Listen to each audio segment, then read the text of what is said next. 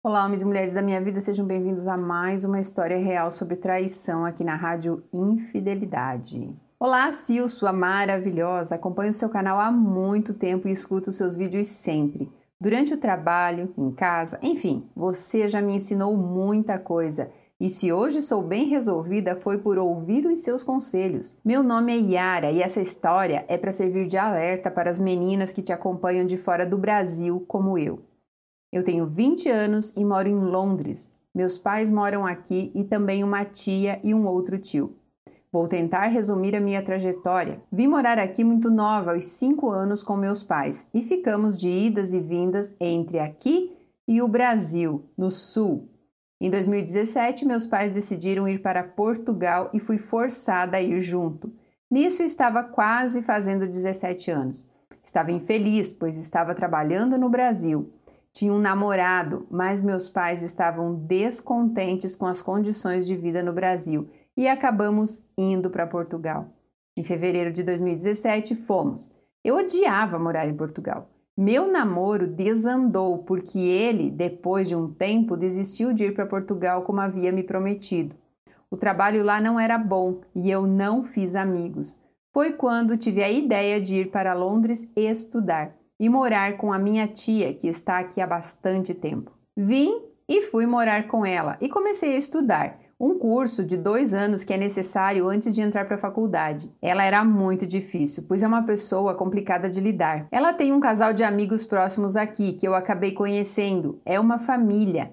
Acabei me enturmando e virei amiga deles e da filha deles, a Júlia, alguns anos mais velha que eu.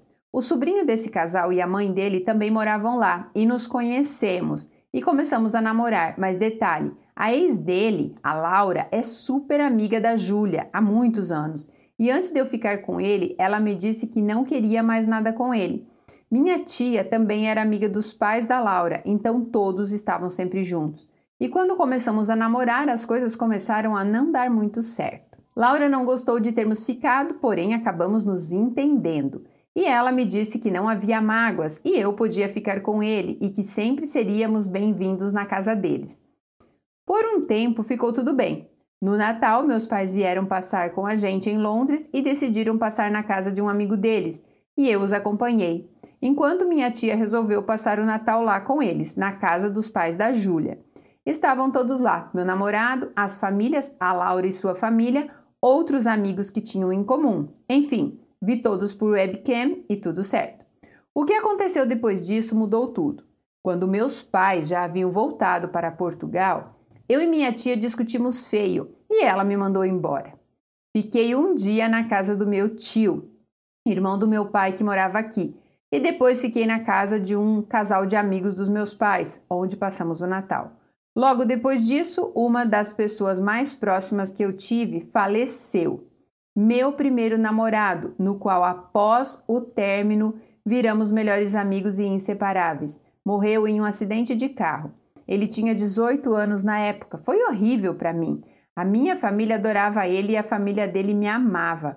A mãe dele era como mãe para mim e ainda é. E a avó dele tinha um porta-retrato com uma foto minha do lado da cama dela. Éramos muito próximas. Fiquei devastada. Meu namorado, Jonathan, ficou louco. Disse que se eu estivesse sofrendo era porque ainda gostava dele.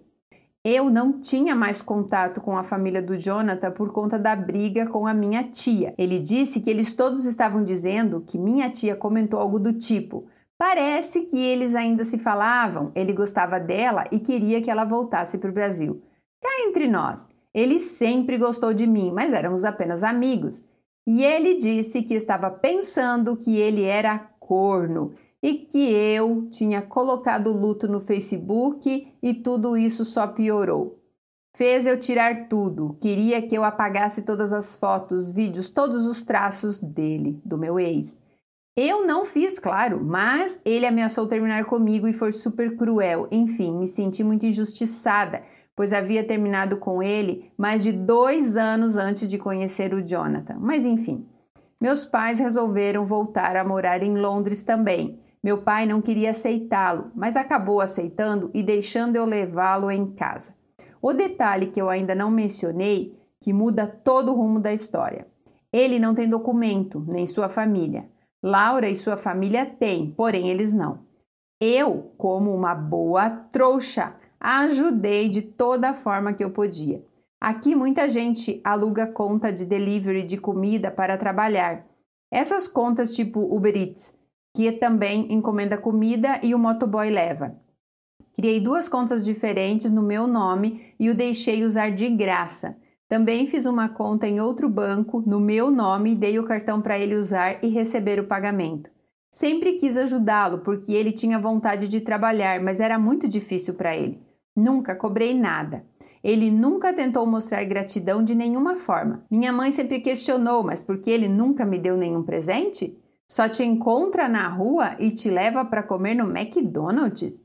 Sempre disse que não queria nada caro e que esse dinheiro que ele fazia era para ajudar a terminar a casa da mãe dele no Brasil. Ele me dava coisas bem baratinhas e eu estava super feliz com isso. Até que uma vez estávamos no shopping e eu vi uma chapinha de cabelo que eu queria muito e estava na promoção. Como só recebia no próximo mês e o dinheiro que eu tinha recebido ajudava meus pais na conta da casa, eu trabalhava apenas dois dias por semana, pois nos outros eu tinha que estudar.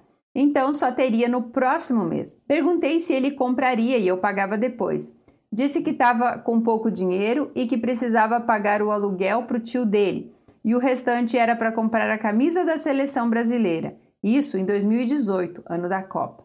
Enfim, ele poderia ter me dado a chapinha, certo?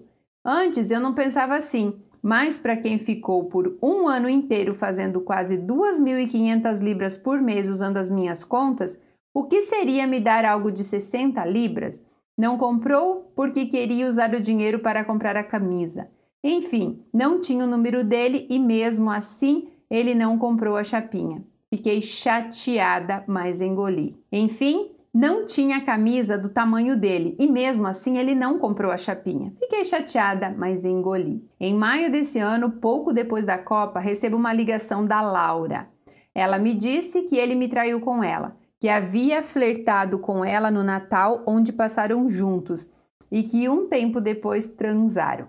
Ele negou tudo, disse que ela estava com o ego ferido, inventando tudo para separar a gente.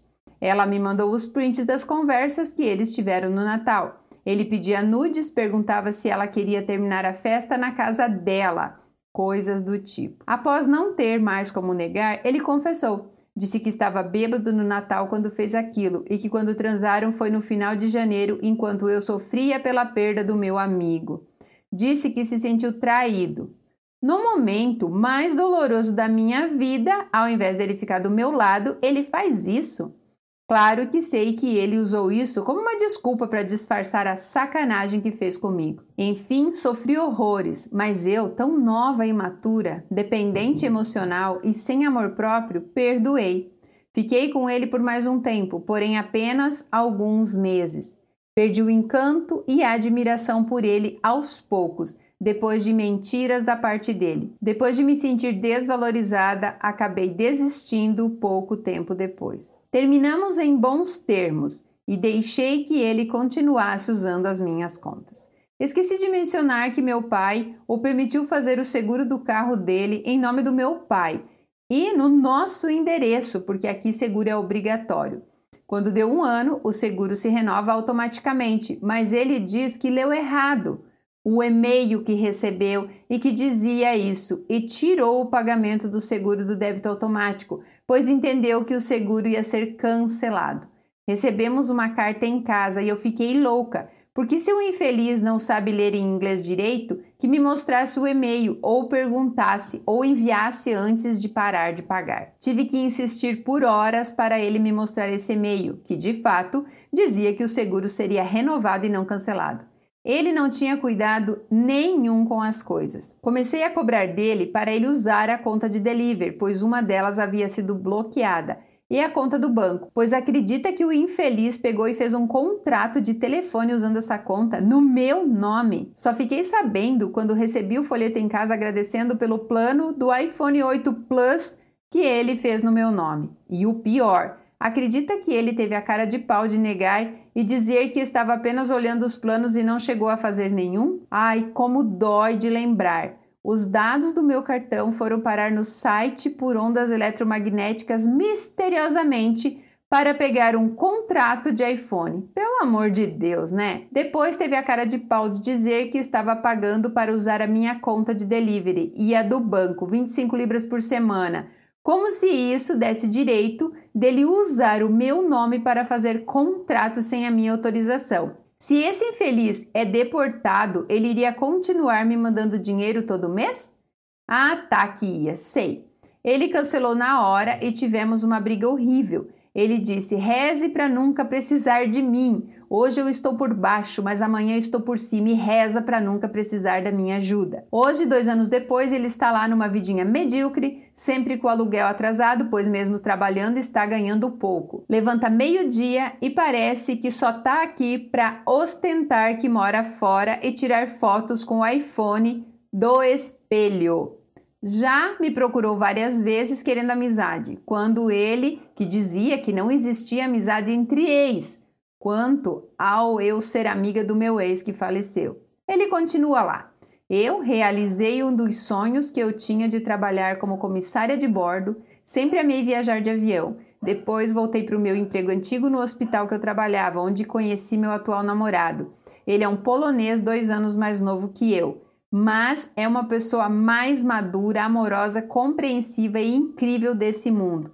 Moramos juntos e ele acabou de começar a cursar direito e eu começo psicologia na mesma faculdade ano que vem. Estou super feliz e realizada. Sobre a Laura, então, minha mãe tem dois primos que vieram do Brasil. Um deles veio com a esposa e filha, e o outro mais novo conheceu a Laura quando chegou e está prestes a se casar com ela. Eu encontrei a Laura há mais de um ano, na festa de uma amiga em comum, e foi onde estávamos bêbadas e nos desculpamos. Desde então, viramos amigas e as duas famílias se falam. Porém, a família da Laura não convive mais com a da Júlia nem com a minha tia. Mas isso não importa, é apenas para fechar a história. Se tem algo que quero passar para as suas seguidoras, se você mora fora, tenha o dobro de cuidado com quem você se relaciona. Alguém sempre pode tentar tirar proveito e se beneficiar em cima de você. Obrigada por ler o meu e-mail até aqui. Você é maravilhosa. Bom, gente, como essa história é longa, a única coisa que eu quero deixar aqui é justamente o alerta. Você sabe por que, que tem uma coisa que chama senha? Por que, que chama dados individuais? Porque são seus.